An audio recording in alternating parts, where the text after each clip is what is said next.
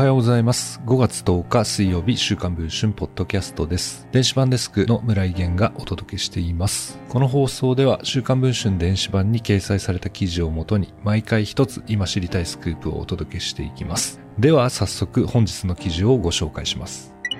過去8週にわたり週刊文春が報じてきたジャニーズ事務所の創業者ジャニー北川さんによる性加害の問題。被害を告白した元ジュニアは合計で11人にも上ります。今回新たに実名顔出しで被害を告白したのが1998年からジャニーズジュニアとして活動をしていた橋田康さんです。今も芸能活動を続けている橋田さんは実名で取材に応じた理由について誰かわからない人間がイニシャルで話すより顔を出して自分の言葉で話をした方が強く世の中に発信できると思ったからと語っています。そんな橋田さんは今もジャニーズへの思いは強く抱いています。ジャニーさんが作り上げてきた世界は本当にすごい。性加害を単に否定するというより、ジャニーズがいい方向に変わっていくためにお話しすることにしました。と語りました。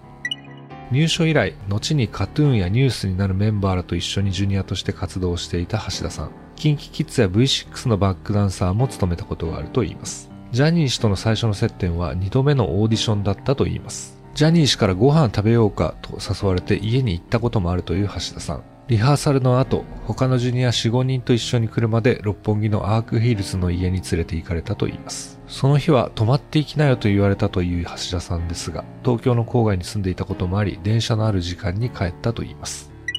事件が起こったのは1999年、地方の公演先でのことでした。橋田さんは小学校6年生だったと言います。仕事が終わると事務所が用意したホテルに数十人のジュニアたちと宿泊しました。事務所のスタッフから部屋が2人ずつ割り振られ鍵を渡されたといいます。公演の疲れもあり、同部屋の友人ともども電気を消して寝ていた橋田さん。深夜突然ガチャッとドアが開き、人が入ってくる気配に気がついたといいます。橋田さんは、ジャニー氏のそういう噂は少しだけ聞いていましたが、信じていませんでしたと語ります。しかし、ジャニー氏は橋田さんの布団の中に入ってきてすぐにマッサージを始めたと言います。そして、12歳でまだ性行為の経験もない橋田さんはそのまま被害に遭ったと言います。その後、ジャニー氏が部屋を出ていくと、橋田さんはベッドから飛び起きて、風呂場へと駆け込んだと言います。本当に気づいてしまい、シャワーで洗っていると自然と涙が出てきたと明かす橋田さん。されたことの怖さというより、噂は本当だったんだという思いや、性の知識もなく、自分の体の変化も含めて頭がこんがらがってしまったと言います。ベッドに戻って横になっても涙は止まらなかったと言います。